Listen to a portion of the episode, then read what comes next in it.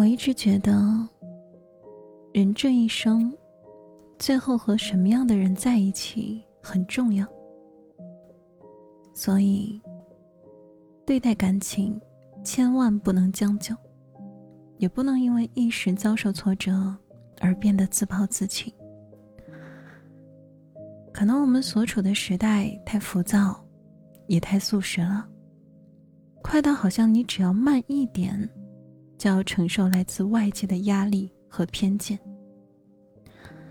二十二岁的时候你单身，周围人催着你找对象；二十五岁的时候你单身，长辈苦口婆心的劝你去相亲；二十九岁的时候你单身，所有人都着急你的终身大事。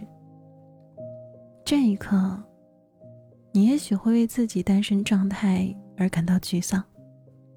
但千万不要因此就失去了寻找爱情的勇气。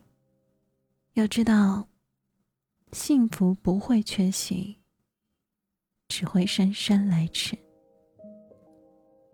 早结婚和晚结婚都不重要，重要的是，余生一定要和三观合的人在一起。